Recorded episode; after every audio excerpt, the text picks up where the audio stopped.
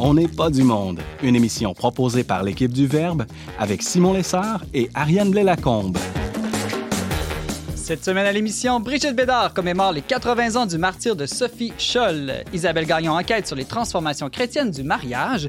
Et Sébastien Gendron se demande pourquoi on ne mange pas de chocolat durant le carême. Bref, on n'est pas du monde.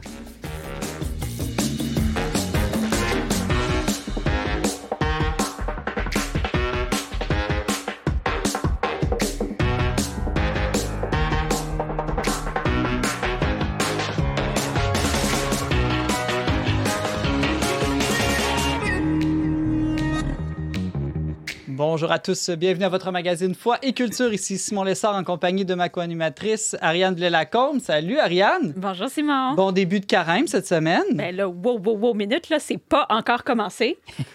pour, euh, c'est juste mercredi. Puis d'ici mercredi, il y a quelque chose de très important pour se, bien se préparer au carême.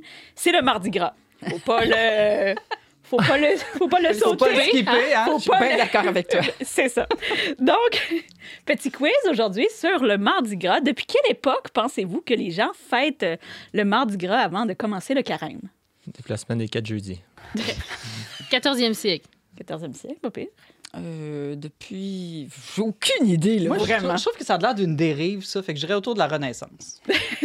T'as raison que c'est une dérive. En fait, ça part d'une dérive. C'est, c'est, en fait, C'est bien connu que toutes les dérives deviennent de la Renaissance.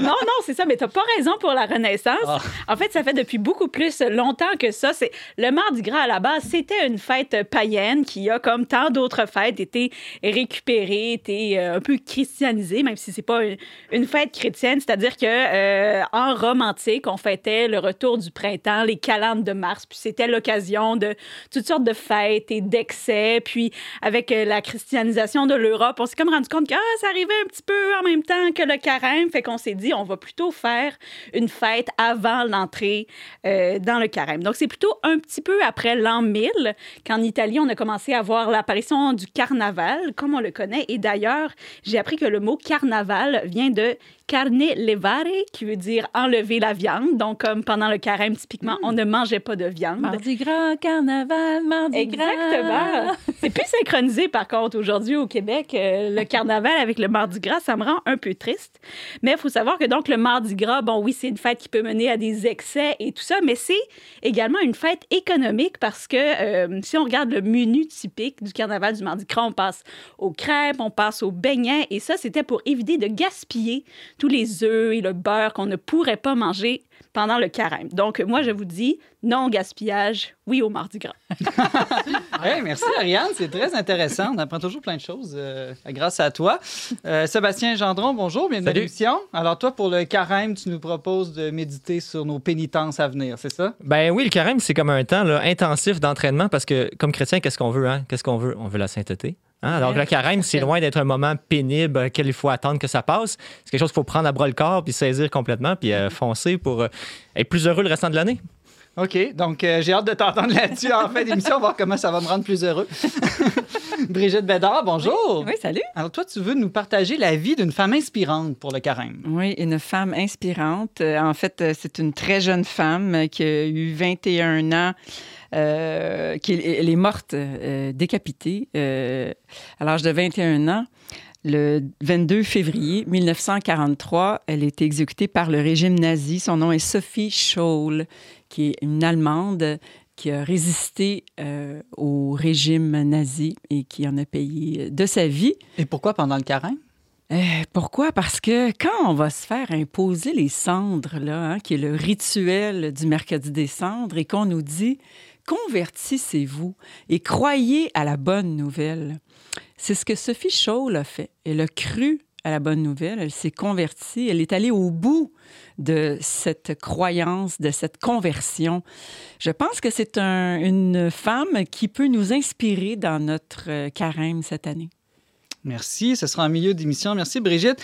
Et Isabelle Gagnon, bonjour. Salut. Alors là, toi, c'est audacieux. Tu as pensé carême tout de suite, je vais vous parler du mariage. C'est quoi le lien entre les deux? Euh, le mariage est un carême. Non, c'est c'est la réponse drôle, drôle. Mais en fait, euh, je pense que à bien y réfléchir, je connais beaucoup de couples mariés qui s'encouragent dans leurs défis de carême, qui les font ensemble. Puis je pense que c'est c'est un- un- une des preuves, disons, une des, une des incarnations de- du mariage qui, qui peut nous aider à, à- à s- avancer dans la vie spirituelle puis à se tourner vers Dieu euh, plus ardemment. Puis c'est ce que les anciens pensaient, comme hein, Tertullien, entre autres, s'il y en a qui connaissent le nom. Plein de, de penseurs. Ils pensaient ça, que le mariage, là, ça pouvait une- avoir une fortification spirituelle dans le mariage. Fait que je vais essayer de vous parler de ça un peu. Ah, très intéressant. en Tout des... Non, en milieu d'émission. En tout cas, peu importe. À un moment donné dans l'émission. voilà, on y va pour cette émission euh, semi-spéciale, disons, pour le début du carême. Vous aimeriez réécouter ou partager une chronique dont n'est pas du monde? Abonnez-vous dès maintenant aux pages YouTube et Facebook du Verbe Média pour retrouver toutes nos émissions et ne pas manquer celle à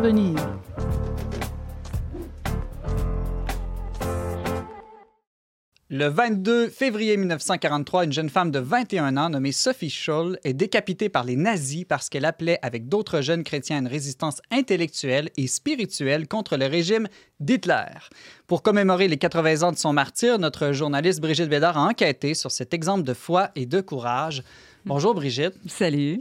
J'ai le goût de commencer cette chronique en te demandant euh, qu'est-ce qui, comment tu as découvert cette jeune femme-là? Ah mon Dieu, c'est une bonne question. Écoute, ça fait très longtemps que. Je pense que c'est parce que j'avais vu le film. J'étais amie, euh, il y a très, très, très longtemps dans mon autre vie, là, amie avec une fille qui était juive et puis qui m'avait euh, fait connaître euh, Sophie Scholl. Puis elle-même, elle était juive, donc il y avait comme quelque chose par rapport au nazisme. Et puis quand j'ai commencé à, à m'intéresser au nazisme en général, qui est une de mes grandes passions dans la vie, ben, je suis tombée sur l'histoire de Sophie Scholl et j'ai vraiment été touchée par sa vie, sa force de conviction à un si jeune âge. Et euh, euh, je pense que c'est une femme qui, euh, et pas je pense, elle a encore beaucoup d'influence sur les jeunes d'aujourd'hui, surtout en Allemagne. En tout cas, récemment, en, en 2021, il y a une monnaie qui a été frappée à son effigie. Donc, c'est pour dire à quel point elle a, marqué son époque elle aurait pu vendre ses camarades. Euh, D'ailleurs, elle a été euh, interrogée par euh, la Gestapo euh, pendant deux jours. hein. Puis, tu sais, les méthodes d'interrogation de Gestapo, euh, c'était pas reposant. C'était pas de la petite interrogatoire. Là. Il, faisait, il te terrorisait, il te, te- il te torturait et tout ça. Euh, on a d'ailleurs le- les minutes de tout, tout cet interrogatoire Mm. euh, qui a été publié. Je crois que c'est épuisé. Et, mais le film euh, Sophie Scholl, euh, que, euh, que je pense que j'ai... Qu'on oui. mettra en lien. Oui, c'est Sophie Scholl, Les Derniers Jours, qui a été réalisé en 2005, qui est basé sur les archives de l'interrogatoire. Euh, c'est vraiment un excellent film. Je vous le propose euh, d'emblée. Si tu veux bien, Brigitte, faisons un pas en arrière pour mieux connaître cette euh, jeune fille. Qu'est-ce qu'on sait du contexte dans lequel elle est, elle est née et grandie en Allemagne? Ben, Euh, c'est sûr qu'elle a grandi dans un Allemagne qui n'est pas encore sous Hitler. Donc, euh, Hitler arrive alors qu'elle est adolescente, jeune adolescente. Et elle est luthérienne, de- donc c'est une protestante, mais euh, ses parents euh, sont des intellectuels et euh, ils sont luthériens de- très profonds. là. Ce sont des, vraiment des croyants très profonds. Et quand Hitler arrive en 1933, euh, tout de suite, le père de Sophie, puis il y a Sophie, puis il y a son frère Hans aussi, OK? Euh, donc, tout de suite, euh, il va critiquer Hitler en disant ben, euh, ce qu'il prépare, lui, c'est la guerre. C'est évident. Il voyait, c'est un homme allumé. tu sais. Il lisait beaucoup et tout ça. Et quel n'est pas cet homme-là, son découragement, sa désillusion totale quand il se rend compte, quand ses enfants, Hans et Sophie, lui avouent qu'ils sont entrés volontairement dans les jeunesses hitlériennes. Hmm. Alors, euh, elle, elle Donc, faisait ils ont été un peu dupes au début. Oui, mais comme tous les jeunes de l'époque, hein, c'était, euh, c'était très... euh, c'était charmant, là. C'était in. Ah, écoute, il y avait l'uniforme. C'était comme les scouts, OK? Mm. C'était vivant, on s'amusait. euh, Il y avait l'uniforme, on était fiers de sa patrie. Je veux dire, il n'y avait rien, à prime abord, qui pouvait soupçonner que, quoi que ce soit, là. Et euh, elle, elle, sa- elle faisait partie de la Ligue des jeunes filles allemandes en allemand. là, je vais sortir mon allemand. Le Bund Madel. Désolé pour les Allemands qui nous écoutent.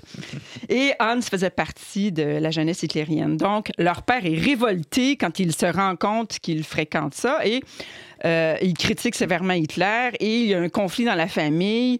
Et, euh, mais tranquillement, Sophie et Hans vont se rendre compte que, euh, ben, les Juifs sont maltraités. Là, ils comprennent pas. Et euh, ils vont euh, tranquillement se rendre compte que, ah, ça n'a pas d'allure ce qui se passe. Et il va arriver l'invasion de, de, de l'Autriche. Et c'est là qu'ils vont voir que, ouh, mon- notre père avait raison, euh, Hitler euh, prépare la guerre, tu. Ça a quand même été long, là, c'est pas... Il faut se remettre à l'époque, on se dit, ah, moi, dans ce temps-là, j'aurais vu. Non, non, t'a- t'aurais rien vu, comme tout le monde, tu sais. Mais il reste qu'eux ont fini par voir quand même. Oui. Et c'est pas sans lien avec le fait peut-être qu'ils avaient une vie spirituelle Exactement. Dans, dans leur famille, un certain bagage culturel aussi qui leur permettait de penser en dehors, disons, de, de- de l'idéologie du moment. Exactement. Puis, euh, euh, il y, a- y vraiment un ancrage culturel et spirituel chez les Scholl que tu vois que c'est grâce à cet ancrage-là du réel qu'ils ont pu voir le subterfuge euh, du nazisme. Et euh, c'était des esprits euh, exigeants qui lisaient énormément et qui lisaient de la littérature proscrite à l'époque. Et euh, d'ailleurs, ils vont être, euh, ils vont, euh, ils font la fête un peu. Ils vont à gauche, à droite faire des fêtes comme ça avec des jeunes. Ils boivent, ils fument la cigarette. Sophie, elle est peignée comme un gars. C'est vraiment, il y a des photos d'elle qu'on peut voir sur le nouveau compte Instagram qui vient de sortir. Je pense que ça, fait quand même 3-4 ans où on peut suivre la vie de Sophie Scholl, mais faite par des acteurs qui incarnent Hans et Sophie Scholl. C'est vraiment super intéressant comme compte Instagram. L'avantage aussi des saints, disons, plus contemporains, on a des photos d'eux, euh, on peut les... Oui, euh, c'est ça. Donc, ils ont multiplié des lectures, euh, de- ils plongent dans des œuvres intellectuelles comme Stéphane Zweig ou, en tout cas, toutes les, les- tous les juifs de l'époque qui étaient proscrits par le régime. Et ils démontrent ainsi l'im- l'importance de, de s'ancrer dans la culture et d'avoir un esprit critique par rapport à ce qui se passe. et ce qui se passe aussi, c'est que... euh, euh, à 16 ans, euh, Sophie va être euh, arrêtée avec son frère Hans et euh, plein d'autres jeunes parce qu'ils fréquentent justement des cercles de jeunes les vendredis soirs. Ils n'ont pas le droit, il y a des couvre-feux. Et euh, ils, on- ils sont fouillés et on découvre des livres de, entre autres, Stéphane Zweig dans, dans leurs euh, affaires. Et ils vont être arrêtés par la Gestapo le, le matin, là, à 7 heures du matin. Ils rentrent dans la maison, puis les enfants sont amenés et les parents sont complètement abasourdis de ce qui se passe. Et c'est là que Sophie va comprendre que euh, so- son- le nazisme représente le mal absolu et qu'il faut absolument qu'elle le combatte. Alors, avec son frère Hans, Ouais. et quatre autres personnes, dont un professeur de son université. Ils sont à l'université, ce sont des jeunes universitaires. Euh, ils vont euh, fonder un mouvement, qui c'est un cercle, en fait, euh, intellectuel qui s'appelle La Rose Blanche. À ne pas confondre avec la rose croix. Complètement autre chose. Non, ne confondons pas. Alors, ils vont fonder ça et euh, euh, il y, a- des écrits euh, vraiment spéciaux qu'on peut retrouver dans les carnets, mais ça a l'air que c'est épuisé, ça aussi. On comprend pas pourquoi. C'est pas réédité. Sophie va dire à un moment donné, ils, les, gens... en général, ils ne savent rien d'un monde de l'esprit dans lequel la loi du péché et de la mort a été vaincue. Donc, pour elle, c'est clair qu'elle se bat contre Satan en personne. Pour elle, le mal absolu, c'est ça. Et elle est prête à euh, livrer sa vie. Mais c'est comme si elle ne le sait pas encore. Mais ses écrits, quand on lit ça, c'est clair qu'elle est prête à aller jusqu'au martyr. Est-ce Donc, que, est-ce que ce groupe-là, c'était comme connu à l'époque? Est-ce que ça avait un rayonnement ou c'était plus comme une société secrète? euh? C'était secret. Euh, il fallait qu'ils se cachent parce qu'ils n'avaient pas le droit de se réunir, premièrement. Et euh, ce qui se passe, c'est que le groupe en question est fondé au début de l'année 1943. Ils ont le temps seulement de d'écrire six tracts. Et ça, les tracts, là, On les a encore aujourd'hui? on les a sur Google. là. Allez voir, allez lire les tracts de la Rose Blanche. là. Vous allez voir la teneur spirituelle et intellectuelle, la conscience, la lucidité de ces jeunes qui n'ont que 20 et 21 ans. C'est, j'ai jamais rien lu de tel, franchement. Et euh, Donc, c'est pas connu parce qu'au début, ils le font, ils sont en cachette. Ils distribuent les tracts et c'est le sixième tract qu'ils vont publier qui décide, Sophie et Hans, de le distribuer à leur université. Ils vont monter à la balustrade. Ça, c'est une scène qu'on voit dans le film qui est très bien rendue. Et Sophie est là avec tous ses tracts et elle les laisse tomber dans euh, la, grande place pour que le plus d'étudiants possible puissent euh, en trouver un. Et ça dénonce vraiment le régime, ça demande la fin de la guerre et euh, c'est- très sévère comme critique là, euh, envers euh, Hitler. Et est-ce qu'ils ont été pris? en Exactement. ce Ils ont été, ils ont été stoulés. tu sais, les, les- des dénonciateurs, il y en a à- partout, dans toutes les époques. On en a même connu ici l'année passée. Alors, du On n'entrera pas là-dedans. des mondes prêts, des, des gens prêts à, à- à sauter à- sur la délation. Il y en a toujours eu, euh, que ce soit important ou non. Euh, et puis, euh, oui, elle va se faire vendre par quelqu'un, un, employé de l'université. Et elle va se faire prendre avec Hans et un autre, un troisième qui était là aussi. Donc, ils se font arrêter, ils se font juger. En fait, ils se font interroger pendant deux jours. Et elle, elle, elle le- le dit, elle ne, elle ne lâche pas prise. Mhm. Elle ne, ils, ils essaient. La Gestapo lui dit si tu nous vends tes camarades, eh ben, tu vas avoir la vie sauve. Et elle refuse. Là, après ça, ils lui disent si tu euh, dis que tu as fait tout ça parce que tu as été séduite par euh, l'influence de ton frère, mais que ce n'était pas par tes convictions politiques, alors on va te laisser la vie sauve. Et elle refuse ça aussi.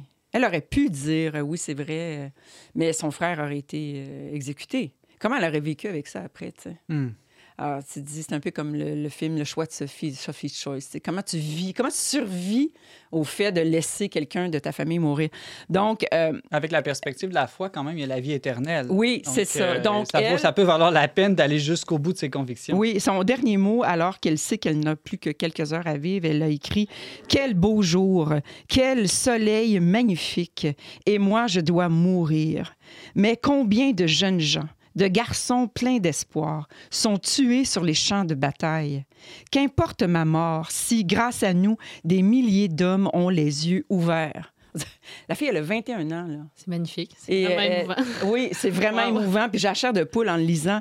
Puis euh, quand elle euh, se fait juger, le- les trois se font juger. Il y a Christophe Probst aussi qui est là.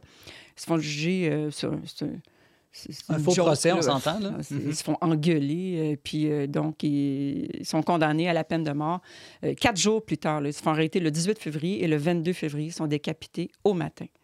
Et euh, voilà, c'est la vie euh, de Sophie. Tu voulais dire quelque chose? Je, Ariane? je- je- je trouve ça. C'est- effectivement très émouvant comme histoire, mais tu, tu disais au début que c'était euh, une femme, euh, une martyre qui t'inspire, mais nous qui ne vivons pas euh, sous un régime totalitaire, ou je, trouve ça toujours épatant, les grandes histoires de saints comme ça, mais toi, Brigitte, comment est-ce que ça vient te, te nourrir, t'inspirer ou te guider là, dans ta vie? C'est c'est de vivre selon ses convictions, d'être cohérent avec ce qu'on dit. Alors, quand je crois que quand on est chrétien, on, doit l'être encore plus. Euh, tu sais, quand on est parent, euh, on dit euh, toujours aux enfants quoi faire. On les conseille. Mais est-ce que nous, on le fait? Donc, c'est pas juste faites ce que je dis, faites pas ce que je fais. Mais c'est d'arriver, de vraiment aller au bout. Et ça me fait penser euh, l'autre martyr du nazisme, il y a Gerstatter. C'est- Frank Gerstatter, oui, dont, euh, merci. il y a eu un film il y a deux oui, ans, euh. Une vie cachée. Une vie cachée, qui est un peu le même principe. C'est d'aller au bout de sa conviction. C'est pas donné à tout le monde, c'est pas exigé de tout le monde, mais c'est selon sa conscience. Et elle est là la liberté. Ma conscience me dicte que je dois aller jusqu'au bout. Mais il y a d'autres gens que leur conscience, ça ira pas jusque-là. Puis c'est correct aussi, tu sais. On n'a pas à juger de quelqu'un qui va ou qui ne va pas jusqu'au bout. Mais cette femme-là, cette jeune fille-là, a été vraiment au bout de ses convictions. Et c'était pas juste des convictions politiques, c'était des convictions aussi religieuses. Euh, Il y a quelque chose pour nous dans ce carême qui commence euh, est-ce que je crois vraiment à la bonne nouvelle? Est-ce que je crois vraiment à ce salut? Qui m'a été donné gratuitement? Euh, Jésus a payé le prix, lui aussi. Il est allé jusqu'au bout. Alors, Jésus, c'est le modèle, mais il nous lègue, je trouve que la foi nous lègue des milliers de modèles. Pourquoi pas, pendant ce carême, nous, nous, euh, nous encourager les uns les autres à, à- à approfondir la vie des saints, des martyrs en particulier, des, des martyrs des temps modernes. Là. euh, Juste en Euh, terminant, Brigitte, là, il ne reste pas beaucoup de temps, mais tu parles de saint, de martyr. Au sens strict, elle a été élevée dans la foi luthérienne, Luthérienne, donc elle oui. n'a pas été canonisée ou déclarée martyr par l'Église catholique. Oui. Mais selon toi, on peut quand même euh, la qualifier Oui. de martyr. Oui, même les, les papes, euh, Benoît XVI, Jean, euh, Saint Jean-Paul II et le pape François, et même euh, avant ça, il disait qu'il y a un écuménisme de sang qui Mm. nous unit tous, chrétiens. Dans le sang, on est tous Tous chrétiens. égaux. Oui, et euh, il y a- Benoît XVI avait dit la force de l'amour et donc la force qui défie et vainc la mort se révèle victorieuse même dans la défaite apparente. Donc que ce soit que tu sois luthérien ou que tu sois catholique ou orthodoxe, peu importe, tu es mort pour le Christ et puis euh, pour la justice.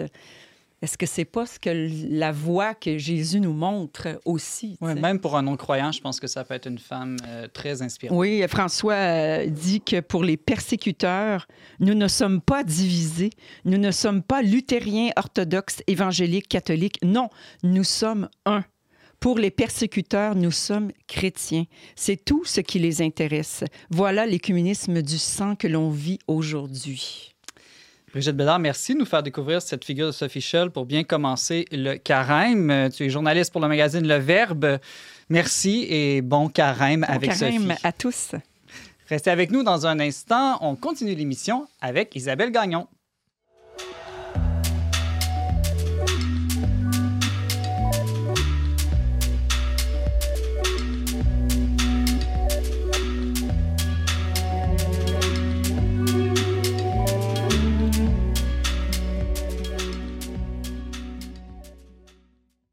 De retour en pas du monde avec Simon Lessard et Ariane Blais-Lacombe. L'homme quittera son père et sa mère pour s'attacher à sa femme, et les deux ne feront qu'une seule chair. Ce mystère du mariage est de grande portée. Je veux dire qu'il s'applique au Christ et à l'Église. Cette célèbre parole de Saint Paul a permis aux chrétiens de considérer le mariage comme un sacrement dont la signification va bien au-delà de celle des autres peuples de l'Antiquité. Comment le christianisme a-t-il transformé la compréhension du mariage en Occident? Isabelle Gagnon Isabelle Gagnon, pardon, doctorante en littérature de l'Antiquité, a fait enquête sur la question. Bonjour Isabelle. Bonjour Simon. Alors, euh, pour bien comprendre comment le christianisme a pu changer ou modifier notre compréhension du mariage, est-ce que tu peux nous dire juste quelques mots euh, comment, en gros, avant le christianisme, les gens pouvaient voir le mariage, par exemple, chez les Romains? Je pense qu'il y a beaucoup de similitudes entre la manière que le mariage était vu chez les Romains et les Juifs.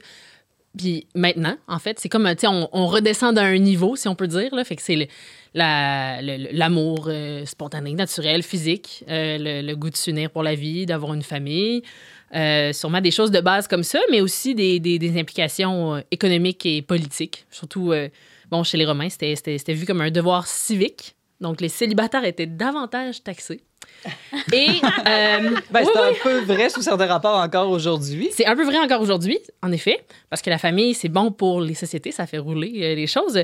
De fait, même euh, une information que moi, j'ai trouvé ça je trouvais assez cocasse, les femmes, qui, quand elles avaient plus de trois enfants, pouvaient être autonomes. Donc, toutes les femmes étaient sous tutelle, comme les enfants, euh, chez les Robins. Mais quand il y avait trois enfants, ils étaient émancipés. C'est comme s'ils disaient T'as fait assez d'enfants pour l'Empire, voici, tu peux, tu peux euh, gérer tes propres euh, économies et propriétés, avoir des biens, des choses comme ça. Bref. Donc, euh, oui. Chaque euh, époque a ses incitatifs à la famille. les plus riches se mariaient souvent pour des raisons vraiment sociales. C'est une question de position dans la hiérarchie. Bon, chez les Juifs, il y a une dimension spirituelle qui est quand même beaucoup plus présente que chez les Romains. Les Romains, c'est oui, c'est très présent dans l'Ancien Testament. On pense au Cantique des Cantiques. le Cantique des Cantiques. Donc, euh, le- la cérémonie elle-même, euh, il y a beaucoup de, de- de louanges à Dieu euh, dans la cérémonie du mariage. Il y a une idée d'amour et de respect mutuel et surtout de transmission des valeurs traditionnelles juives. Ça, c'est super important, la transmission des, des textes et, et de la culture juive. Une question que je me suis souvent posée, est-ce que le divorce, c'est récent comme depuis 100 ou 200 ans dans la société ou ça a existé dans le passé? Le divorce existe depuis que le mariage existe. Genre, je pense que je pourrais m'avancer à dire ça, là, même dans le Code d'Amourabi, qui est genre le plus ancien texte de loi qu'on a. euh, euh, Il y a un, un homme, c'est toujours un homme qui pouvait répudier sa femme. Chez les Romains, éventuellement, les femmes pouvaient aussi divorcer et le divorce était très courant. Chez les Juifs, c'était possible aussi. Euh, il y avait des raisons comme l'adultère, je pense, hein, qui, qui, était per- qui, qui permettaient le divorce. Puis, à certaines époques, c'était plus fréquent. De fait, à l'époque du Christ, je pense que c'était une période où c'était plus fréquent. À l'époque des auteurs dont je vais vous parler aujourd'hui, c'était moins fréquent. Il y avait même un resserrement des, Hmm. des, des mœurs euh, à cette époque-là, qui concorde bien, en fait, avec la pensée chrétienne. Mais euh, Justement, allons-y. Euh, quand le christianisme arrive, on voit des transformations dans la manière de comprendre ou de vivre euh, le mariage. Qu'est-ce que les premiers auteurs chrétiens, les premiers théologiens, j'imagine que c'est eux, là, tes, sources, peuvent nous apprendre euh, sur les transformations que le christianisme a apportées sur le mariage? je dirais que déjà, Saint Paul dit quelque chose quand même de fort. L'idée de une seule chair, c'est très... ça traverse euh, beaucoup de la littérature chrétienne sur le mariage. Euh, mais il y a aussi pas beaucoup de textes qui sont écrits explicitement sur le mariage et sur la notion d'affection amoureuse ou d'affection spirituelle, parce que c'est un sujet peut-être qui intéresse un peu moins les théologiens que, que d'autres sujets comme euh, la double nature du Christ ou des choses comme ça. Mais quand même, il y a un texte de Tertullien qui est un auteur du deuxième siècle, fait qu'un des premiers là, de- du christianisme, qui a écrit un texte qui s'appelle Ad Uxorem, donc une lettre ouverte à sa femme. Ça veut dire à la femme, à ma femme, épouse. hein. OK, c'est intéressant. Tertullien était marié. Tertullien était marié. Je ne savais pas. J'aurais pensé que c'était peut-être un prêtre, par exemple, dans mon, ma grande ignorance. C'est vrai qu'on aurait pu penser ça. Peut-être que c'était un Euh, prêtre on connaît pas aussi à grand-chose. l'époque, d'ailleurs. C'est tout ce qu'on connaît, c'est tout ce qu'on connaît sur sa femme puis sa, son- sa vie conjugale.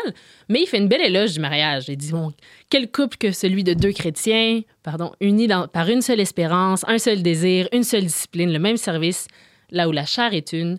Hein, on s'en réfère à saint Paul. Un aussi est l'esprit. Ensemble ils prient, ensemble ils se prosternent, ensemble ils observent les jeûnes. Euh, ils s'instruisent mutuellement, s'exhortent mutuellement, s'encouragent mutuellement. Bon, tout ensemble, hein, c'est ça l'idée. Mais aussi, ils sont l'un et l'autre à égalité dans l'Église de Dieu, à égalité au banquet de Dieu, à égalité dans les épreuves, les persécutions, les consolations. Ce qui qu'on perçoit peut-être plus en tant que moderne, c'est le fait que c'est donc bien beau puis sont donc bien ensemble. Mais ce que Tertullien essayait de dire, c'est mariez pas des païens. Ce qui est- euh, c'est, ben, je pense qu'il y a les deux. Mais il- lui, il disait ça parce qu'en fait, si tu étais marié avec un païen, mais tu pouvais pas prier ouvertement parce que tu allais être gêné là, parce qu'il y avait la persécution chrétienne. Donc, c'était comme euh, c'était pas l'idéal. Donc, lui, il encourageait beaucoup le mariage entre chrétiens. tu vas pas pouvoir avoir cette communion dans la vie spirituelle aussi. Puis dans Exactement. l'éducation des enfants, ça risque de créer des difficultés. Est-ce qu'on l'éduque euh, chrétien ou pas? Oui, absolument. Puis, mais quand même, ce qu'on perçoit, c'est qu'il y a un service envers Dieu qui est, qui est priorisé, puis un rapport à Dieu qui est priorisé. Puis ça, c'est nouveau parce qu'en fait, bon, les Romains n'avaient pas vraiment ça. là. Il y avait un, système polythéiste euh, pas nécessairement pas aussi fort que ni les Juifs ni les chrétiens. Les Juifs avaient un rapport à Dieu, mais je pense que les chrétiens euh, ont vraiment cette dimension de service à Dieu qui est plus forte. Étant donné que le Seigneur, bon, c'est ça qui vient nous, vient nous apprendre. là. Sa passion, sa révélation, c'est son sacrifice pour nous. euh, quand il, il, lave les pieds de ses apôtres. Je veux dire, il est vraiment comme. Il, il nous transforme complètement la vision euh, du roi et, du, et, du, et, du, et de Dieu. Chez les Juifs, je pense qu'il y avait plus une idée de Dieu est au-dessus, alors que là, le Christ, lui, il s'incarne, il devient homme. euh, il présente un- une humilité qu'on n'a jamais vue. Puis ça, ça, ça, ça, ça répond bien quand même à la dynamique du mariage, étant donné qu'il y a beaucoup de services l'un envers l'autre, envers les enfants, et là, rajoutons envers Dieu, Euh, donc un, un- envers un tiers, comme on disait dans les textes, envers quand, on- quand on analyse ces textes-là, on a tendance à dire ça, tu rajoutes un tiers hein, euh, dans le mariage. Alors, euh, ça, c'est Tertullien. Est-ce qu'il y a autre chose que Tertullien identifie comme, euh, disons, euh, un plus qu'apporte le mariage chrétien ou d'autres auteurs peut-être aussi? Euh, je pense que, mettons, essentiellement, Tertullien, c'est ça, c'est l'esprit. Il y a la dimension ecclésiale sur laquelle il insiste, euh, la liberté dans la foi, hein, dans un mariage chrétien, puis aussi euh, le, le, le, le fait de, de se tourner vers Dieu, d'être au service de Dieu. Saint-Augustin va plus loin, va insister plus sur l'affection. Fait que là, on avance, on est quelques siècles plus tard, quatrième siècle, l'Église chrétienne a beaucoup évolué quand même. Est-ce qu'il était marié, lui? Saint-Augustin, Ben, Euh, avant sa conversion, avant sa il conversion, a eu oui. une, une concubine, on pourrait dire, là, des enfants Au hors mariage. Ouais. Mais c'était pas une prostituée, c'était quand même, ils vivaient ensemble là, comme époux et mari et femme. là. mais après, non. Je crois qu'il il- après ça, quand il était évêque d'Hippone, il était seul, à ma connaissance. là. mais c'est dur, euh, je- je- ça, c'est pas ma, ma spécialité. Mais il en parle plus comme un objet théorique dans son texte De Bono Conjugali, du bien conjugal. Je confirme qu'il était célibataire euh, lorsqu'il était évêque. Quand il était évêque, non, mais on- Il était- honnêtement, là, il il, avait un fils, mais il y a eu des regrets beaucoup d'avoir abandonné sa femme, la mère de, ce, la mère de son fils. Mais bon, faut aller lire Voilà, les merci. confessions. Wow, écoute, on a toute l'information complémentaire. euh, c'est parfait.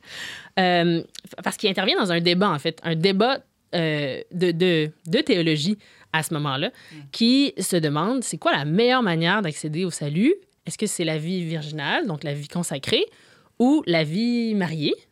Il y en a qui disent, euh, je pense a un certain Jovinien que lui dit que c'est interchangeable.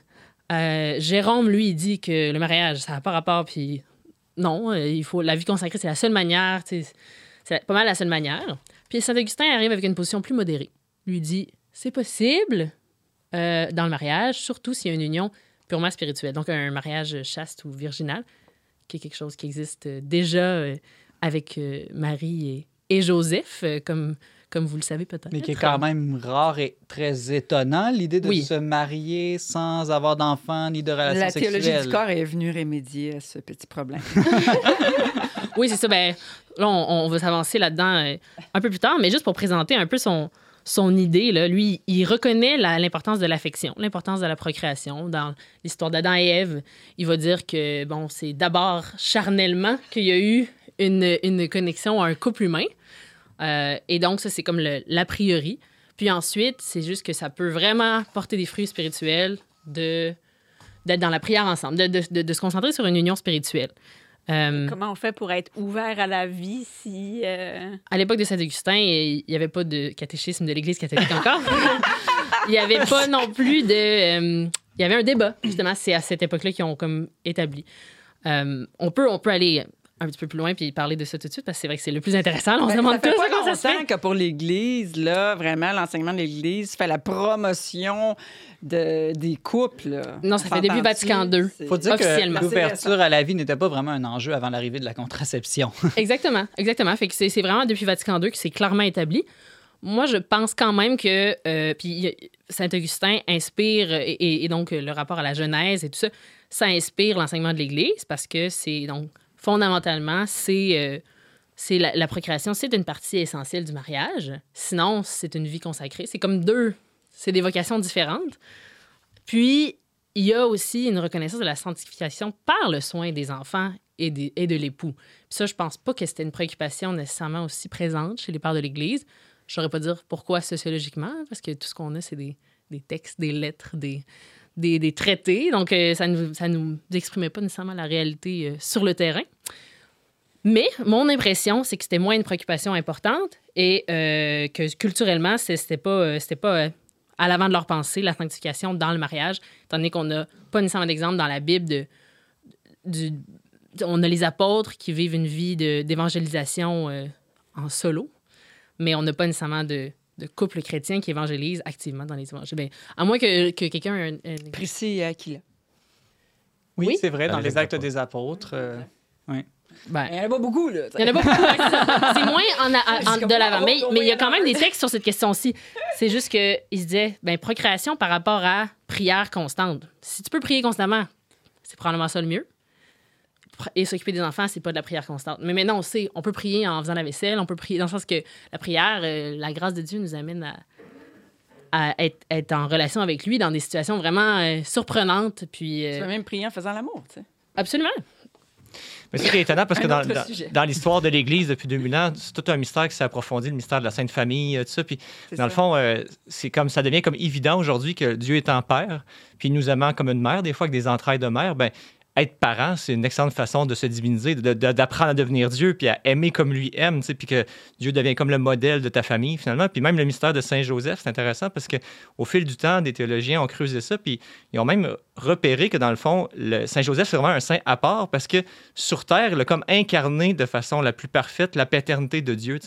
Il a vraiment été l'image visible du Père pour la Sainte Famille et ce modèle d'homme pour le fils dans lequel il s'est retrouvé vraiment comme un père là, au, sens, au sens plein. Donc, en tout cas, ça pour dire qu'à la famille, on n'a pas fini de, de creuser ce mystère-là puis euh, de, de s'en émerveiller, en fait. Là. Oui. C'est c'est vraiment euh, spécial. Moi, je- ce que- comment je regarde ça, ces, ces textes-là, je trouve que c'est comme un, un phénomène euh, social et historique vraiment intéressant. là. Il y en a un autre qui est Paulin- Saint-Paulin, Saint-Paulin, comme, le- comme le fromage. Euh, mais c'est Paulin de, de Nol, un poète et, et- et- et écrivain du 4e siècle. Puis lui, là, c'est go, go, go, le mariage virginal. Puis il dit, euh, c'est ça qu'il faut faire. Puis c'est fascinant parce que même il recommande à un, un- un père et. Non, pas un père, à un mari euh, de, de- laisser sa femme, euh, qui a déjà choisi de faire ça, de sacrifier ses occupations spirituelles pour s'occuper de la vie extérieure et de toute la paperasse et la maison, mais en plus la vie extérieure dans le monde, pour que lui puisse vivre une vie ascétique de prière. C'est fascinant, c'est quand même spécial comme, comme sacrifice. euh, il travaille pas, il fait juste prier. Puis lui, puis il gagne le salut pour la famille, comme de cette façon-là. Ce qui, est, ce qui est fascinant, c'est qu'il y a toutes sortes de configurations puis de réflexions euh, sur la sanctification du mariage. Aujourd'hui, c'est différent. Mais à cette époque-là, ben euh, voilà, il y, avait, il y avait, il essayait de penser à ça. Il essayait de penser le mariage de façon spirituelle parce qu'il y a, il y a des choses à faire avec ça. Dans tous les cas que tu rapportes, il me semble que le, le dénominateur commun, puis tu me corrigeras si je me trompe, c'est l'idée que le mariage devient aussi un moyen pour propulser notre vie spirituelle. Bon, là, tu amènes des cas peut-être plus intenses ou extrêmes, Ouais, là, mais dans les deux cas, c'est l'idée que le mariage, c'est pas juste pour les enfants ou des raisons socio-économiques, mais ça peut être une manière de grandir dans la vie spirituelle.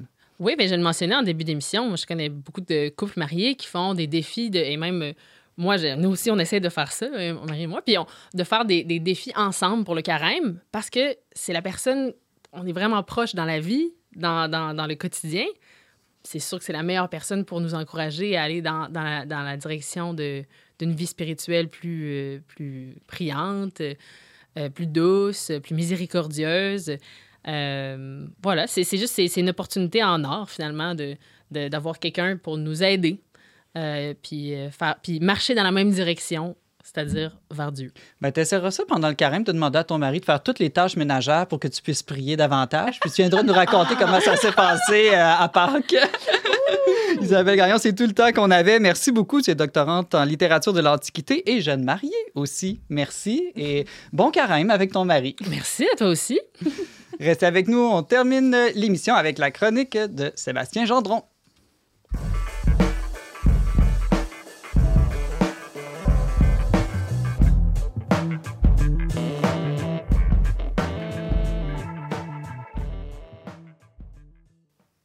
Vous êtes toujours avec Simon Lessard et Ariane Blais-Lacombe à On n'est pas du monde.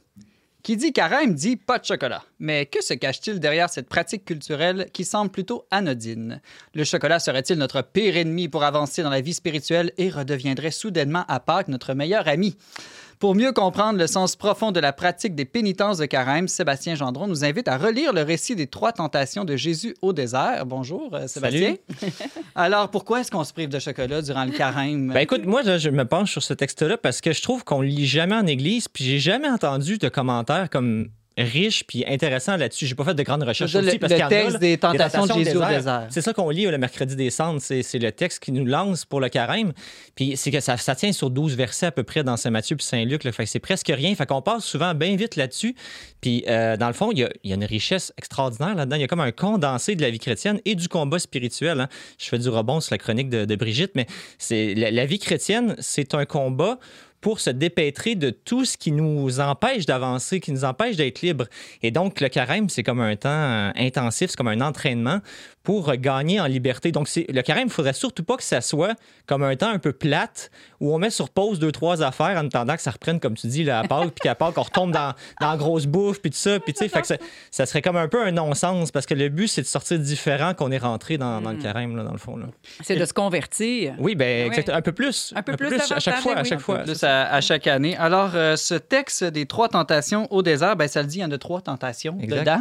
Euh, Est-ce que tu veux qu'on les passe les unes après les autres? Ben écoute, moi, ce que je trouve intéressant, c'est que Saint Luc finit en disant, quand Jésus a vaincu les trois tentations, euh, il, a, il eut achevé toutes les tentations. Il eut épuisé les tentations. C'est comme si dans ces trois tentations-là, il y a le condensé de tout le genre de tentations qu'on peut rencontrer dans la vie. Fait que je trouve ça fascinant. Fait que je me dis, si on les creuse puis on essaie de les comprendre, on va voir sont où les enjeux de notre vie spirituelle pour être mieux équipé pour faire face à, à l'ennemi, parce que c'est d'un ennemi dont il est question là, dans ce texte-là.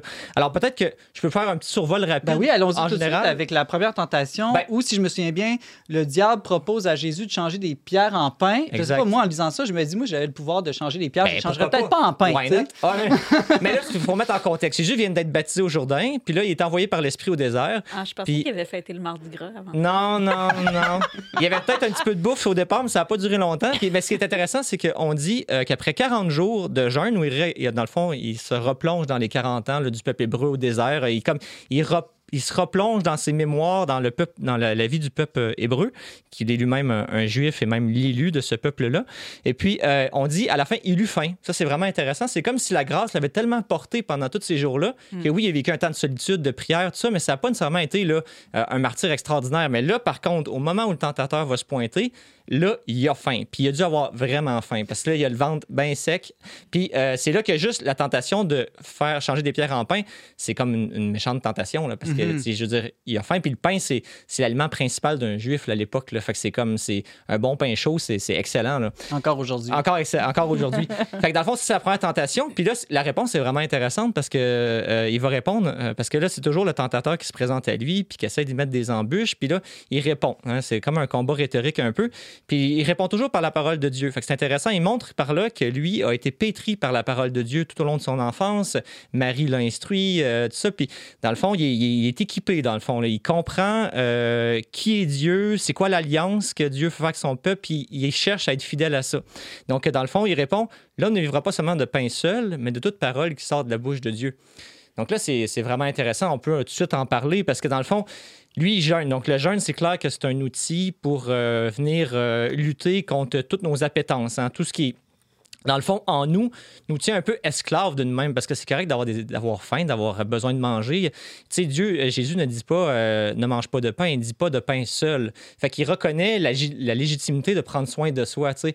Mais par contre, ce, ce contre quoi il se bat, c'est cette espèce de propension à combler une espèce de vide dans, dans nous par la nourriture ou par les boissons ou par toutes sortes de biens euh, de consommation. On le sait, là, des fois, juste quand on se met à gosser sur Amazon ou quand on, euh, quand on ouvre le garde-manger, oui, des fois, on, ça- on a un besoin légitime, mais des fois aussi, il y a juste une espèce de petit vide angoissant qu'on veut patcher là, euh, le temps de- d'une consommation. C'est ça que, que Jésus dénonce ici. Ben, il suffit de faire un 24 heures de jeûne puis se rendre compte qu'à chaque fois qu'on sait pas trop quoi faire dans une journée, on a tendance à ouvrir le frigo. ou à sais, ou à faire des trucs dans le fond qui sont pas utiles puis qui sont pas qui nous élèvent pas. Mais là la solution qui apporte à ça, c'est la parole de Dieu, c'est vraiment spécial. Ça montre que dans le fond, on est des êtres corporels mais aussi des êtres spirituels. Puis quand euh, les difficultés que notre corps rencontre, c'est par l'esprit qu'on peut lutter aussi contre contre ça. Donc il dit c'est comme s'il dit instruis-toi de, ce que, de qui est Dieu, de ce qu'il veut pour toi, de, de- ta relation avec lui, ton intelligence de ta foi. C'est comme si là, ça va recalibrer ton échelle de valeur, ça va relativiser peut-être ce, ce à quoi tu attaches beaucoup d'importance, soit une cigarette ou que ce soit quoi que ce soit. C'est que dans le fond, mon salut n'est pas dans les, dans les choses matérielles, les choses extérieures. Mon salut est en Dieu seul. Puis le carême, c'est ça qui est excellent, c'est que c'est un moment privilégié pour conscientiser ça, puis peut-être choisir là, parmi les choses, les compensations qu'on a, de peut-être en mettre une en sourdine, puis dire quand j'ai envie de compenser là-dedans, ben, je vais me tourner vers Dieu dans la prière, puis je vais essayer de, ou en lisant la parole de Dieu, par exemple, puis essayer de, recalibrer, euh, dans le fond, ce pain spirituel qu'est la parole de Dieu. Puis là, je fais juste un- un- une petite parenthèse avec la messe qui est intéressante, c'est qu'à la messe, on a toute la liturgie de la parole, qui est comme un pain, en fait, un pain, de la parole. On a la, célébration eucharistique. Puis dans l'Eucharistie, c'est comme si on a enfin le pain qui nourrit le corps, mais qui nourrit aussi l'esprit Il rassasie tout. qui rassasie tout. Puis la première partie de la messe est fondamentale parce que la- toute la liturgie de la parole est tout un travail sur soi de repentir, de relecture, de compréhension qui me prépare à accueillir ce pain-là. Parce que si ce pain-là, je le mets par-dessus le top puis il n'y a rien que bouger, ben, il ne se passera pas grand-chose. Mais si j'ai creusé quelque chose en dedans de moi, euh, j'ai touché à mes insuffisances, à mes manquements, à mes limites, c'est là que ce pain-là peut venir consolider une compréhension nouvelle que j'ai de mon existence ou de, de la vie en général. Oui, Isabelle? C'est quoi la parole? Ah, je pense que, juste pour clarifier, c'est quoi qui répond, Jésus? Il dit L'homme ne vivra pas de pain seul, mais là, Matthieu ajoute de toute parole qui sort de la bouche de Dieu. Magnifique. Ouais. Je voulais juste qu'on le redise. Je ça comme. euh, Sébastien Gendron, euh, quelle serait comme la vertu qui serait opposée, je dirais, à cette tentation ou vice, là, si on, si on s'y Ben, abandonne? Moi, cette tentation-là, je la sépare en deux parce qu'il y a la première partie qui est le rapport à la nourriture, aux Donc, aliments. la gourmandise. La gourmandise, c'est ça. Donc, on pourrait parler de modération, mais moi, je, je parlerais vraiment de, de continence, de capacité à se contenir, à s'abstenir, être capable de faire des choix, là, de dire, euh, avoir le courage de faire des choix, de pas juste être à la remorque de nos tendances naturelles puis de tout l'univers de consommation dans lequel on est, mais d'être capable de dire, ça, là, il y a un enjeu ici, là, je fais ce qu'il faut pour ça, donc je, je me prends en main.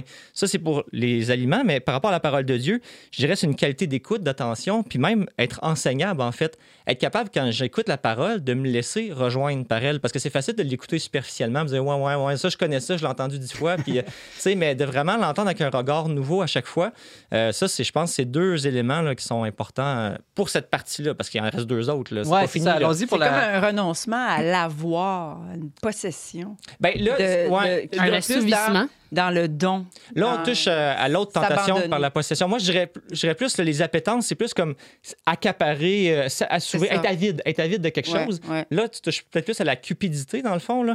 Euh, Allons-y avec la deuxième tentation. Si je m'en souviens bien, le diable propose à Jésus de se jeter en haut du temple, comme si moi aujourd'hui Ouais. j'étais tenté de me jeter en haut du clocher de l'église. Ouais. Est-ce que ça a un lien avec le suicide ou pas? Là? Ben, c'est ça qui est intéressant. En fait, dans Saint-Luc et Saint-Matthieu, l'ordre n'est pas la même. hein. La deuxième et la troisième sont inversées. Puis ça, je trouve ça vraiment intéressant. Ah. Parce que, que je sais pas laquelle j'ai mis en ben, là, deuxième. là. la, la deuxième dans. hop, je sais plus dans quelle. Dans Matthieu, laquelle. je pense, Dans là. C'est la, Mhm. deux- c'est la deuxième, oui, effectivement, je pense. Mais dans le fond, ce qui est intéressant, c'est que dans cette tentation-là, que Jésus est au- le diable amène Jésus au-dessus du temple et dit Pitche-toi en bas parce que la parole de Dieu dit que ses anges vont te rattraper puis qu'il va prendre soin de toi, puis blablabla.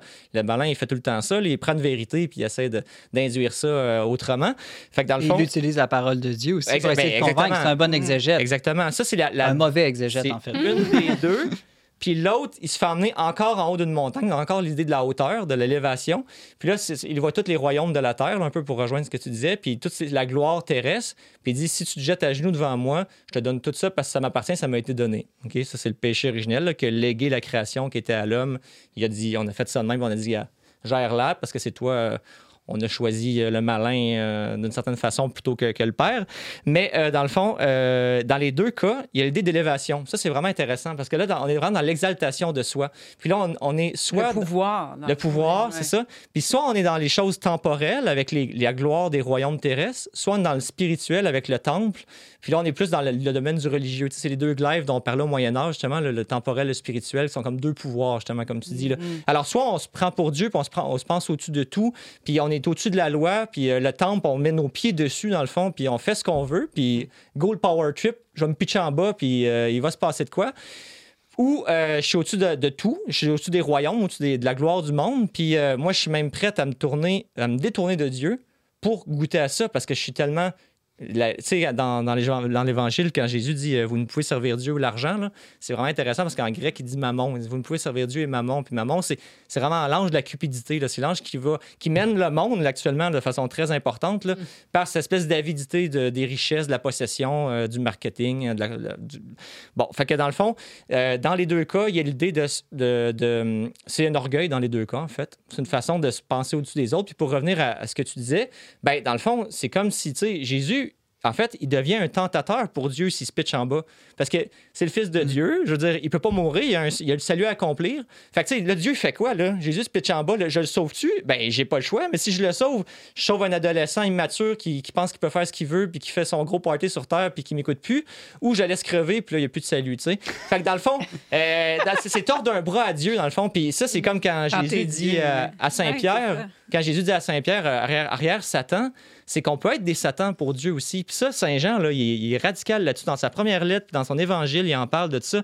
C'est que quand on n'est pas en Dieu, puis on n'est pas ancré en lui, puis on n'est pas en, cohésion avec son amour et sa vérité, on peut facilement être des obstacles sur son chemin, puis être des gens qui contredisent son esprit. Puis euh, ça, l'évangile, euh, il crut souvent. hein. Puis ça, c'est ce côté crunchy, des fois, qu'on qu'on parle pas souvent, là, mais moi, je trouve que c'est important qu'on regarde ça de temps en temps, ce côté-là un peu plus... euh, euh, Il me semble que le carême, c'est fait pour ça. Ben, c'est c'est le, Les- moment, les- c'est le moment que j'aimais, justement. Puis, dans le fond, euh, dans la tentation où on, on- on est élevé au-dessus des royaumes terrestres, ben, on peut vraiment avoir là-dedans toute la dynamique de, cette insécurité-là dont je parlais tantôt, qui fait qu'on n'est pas euh, conscient de notre valeur comme enfant de Dieu. hein. on n'a pas été affermi dans notre identité. Puis là, ben, tu sais, juste la médisance, euh, le, regard hautain, euh, les jugements, toutes ces, choses-là dans lesquelles on est un peu empêtré par moment quand on se regarde aller puis on se dit, ouais, c'est vrai que des fois, j'ai tendance à juger les gens, quoi que ce soit. Ouais, mais pourquoi, tu sais? Parce qu'on a comme tout le temps le besoin de se mettre au-dessus des autres. C'est comme pour se rassurer. C'est comme s'il fallait constamment s'abaisser les uns les autres pour être capable de se donner une consistance. Puis ça, c'est pathétique. C'est triste quand y pense, puis on, on tombe tous là-dedans à un moment donné ou à un autre. Fait que dans le fond, la- je dirais que la vertu par rapport à ça, c'est l'abaissement, c'est l'humilité, c'est ce qu'on appelle la kénose. C'est vraiment de réduire, d'arrêter de, se gonfler. Puis, puis Se juste dégonfler. puis se dégonfler, se dégonfler pour, pour que ce soit Dieu qui gonfle la ballonne, que ce soit son, son Esprit Saint qui soit le souffle de. Ouais. Pas, pas nos, nos, nos idées sur nous-mêmes ou nos suppositions. Non pas nos- se gonfler soi-même, mais laisser l'esprit. nous remplir. Nous remplir. Exactement, c'est ça. Là, Sébastien, tu nous as parlé des trois tentations rapidement, là, j'en conviens, mais il il y a quand même une question qui me vient. Il n'est pas question de sexe. Ouais. Puis là, quand aujourd'hui on utilise le mot tentation, beaucoup de gens associent ce mot-là aux tentations sexuelles. Comment ça se fait que dans la Bible, une des trois grandes tentations, euh, le- la sexualité n'est pas mentionnée? C'est ça, Satan ne fait pas apparaître une femme devant Jésus en disant euh, Par exemple. Si tu es le fils de Dieu, euh, tout est permis. tu sais.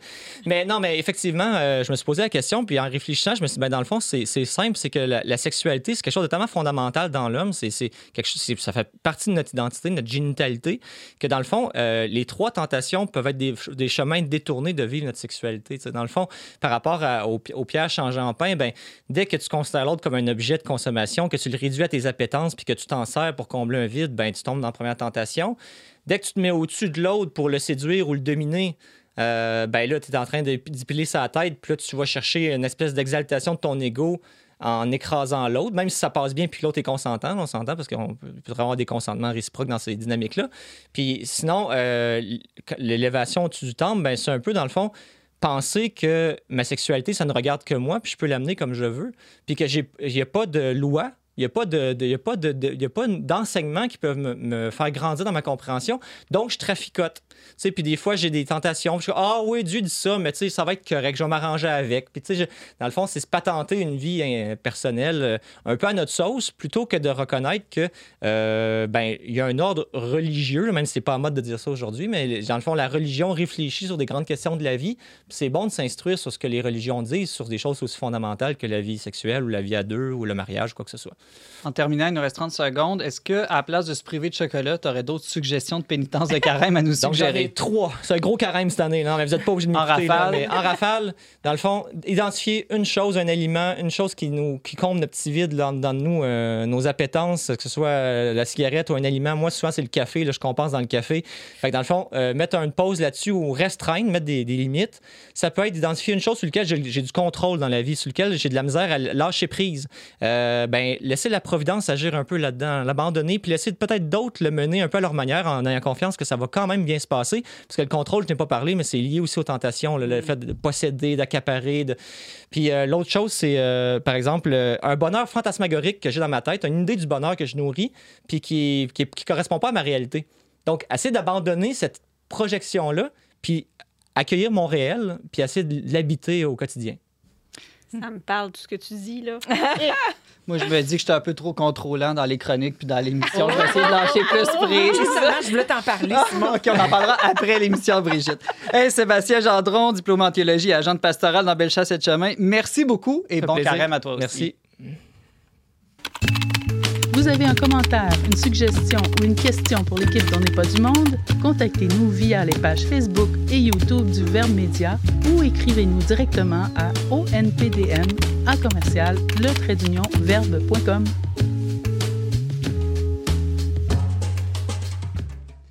On termine l'émission avec quelques suggestions culturelles de nos chroniqueurs. Brigitte Bédard. Oui, alors c'est un fiction, une fiction documentaire sur Art TV, Les nazis au pouvoir, terreur, résistance et libération. Il y a, c'est une série là, qui de- une collection de films documentaires sur la réalité du nazisme. Et dans cette euh, collection-là, il y a le film Sophie Scholl, Ces femmes qui ont fait l'histoire, documentaire fiction de 51 minutes, disponible en ligne gratuitement depuis le 27 janvier. 27 janvier, c'était la date dédiée à la mémoire des victimes de l'Holocauste sur Art TV en ligne, gratuit. C'est génial. Merci. Faut aller voir, c'est vraiment bon. là. Merci, Brigitte Bédard. Euh, Isabelle Gagnon? un petit podcast qui s'appelle Maman prie. Ça dure 8 minutes, hein, parfait pour les mamans. C'est la saison 4 commence bientôt. C'est des petites prières et considérations, anecdotes euh, de maman qui, qui, qui aident pour la vie spirituelle. Maman prie. On va aller. euh, ben, en tout cas, je sais pas si moi je vais y aller, mais allez voir ça. Sébastien Gendron? Euh, ben, si les gens ont envie de creuser le sujet qui est abordé aujourd'hui, on va décortiquer cet enseignement-là en six ou sept segments, puis on va le publier chaque jour sur une plateforme euh, en ligne pour une petite communauté de gens qui ont envie de cheminer chrétiennement, de se poser des vraies questions, puis tout ça. Donc, si vous voulez être sur cette petite communauté-là, le temps du carême, peut-être plus tard après, si on veut continuer à faire autre chose, écrivez-moi info à commercial salut.media. Je pense que le, le- On le mettra dans les dans le- commentaires du vidéo sur YouTube et Facebook. Euh, Merci, Sébastien. Ariane Blelacombe, on termine l'émission avec toi. Ben oui, moi, j'ai vu passer euh, quelqu'un sur euh, les réseaux sociaux qui faisait des petits, euh, des petites poupées de seins au crochet en s'inspirant d'un livre qui s'appelle Les seins au crochet. Ça a été publié aux éditions MAM à l'automne 2022. L'auteur est Béatrice Cottarel. Donc, euh, pour se, se- se dépouiller là, de certaines de nos, nos addictions, nos habitudes malsaines comme les réseaux sociaux, le son pour plusieurs, la télé, tout ça, ben, remplacer tout ça par de la prière 24-7, c'est comme un peu difficile. Donc, moi, personnellement, j'essaie d'avoir des, des petites occupations manuelles, des choses plus, euh, plus passives qui nous permettent quand même de, de- de réfléchir, de faire autre chose. Donc, euh, euh, le crochet, le tricot, des choses comme ça, ça peut être Les très seins bien. au crochet. Très original. Merci, Ariane Blais-Lacombe. Et merci beaucoup à vous d'avoir été avec nous cette semaine. Vous pouvez réécouter ou partager cette émission en tout temps via votre plateforme de balado diffusion préférée, aussi sur YouTube et Facebook. Pour tous les détails, visitez leverbe.com baroblique balado. Je remercie Ariane Blais-Lacombe à la co-animation, Marc-Antoine Baudette et Pierre-Emmanuel Gauthier à la technique. On se retrouve, nous, la semaine prochaine, même heure, même antenne, pour une autre émission dont n'est pas du monde.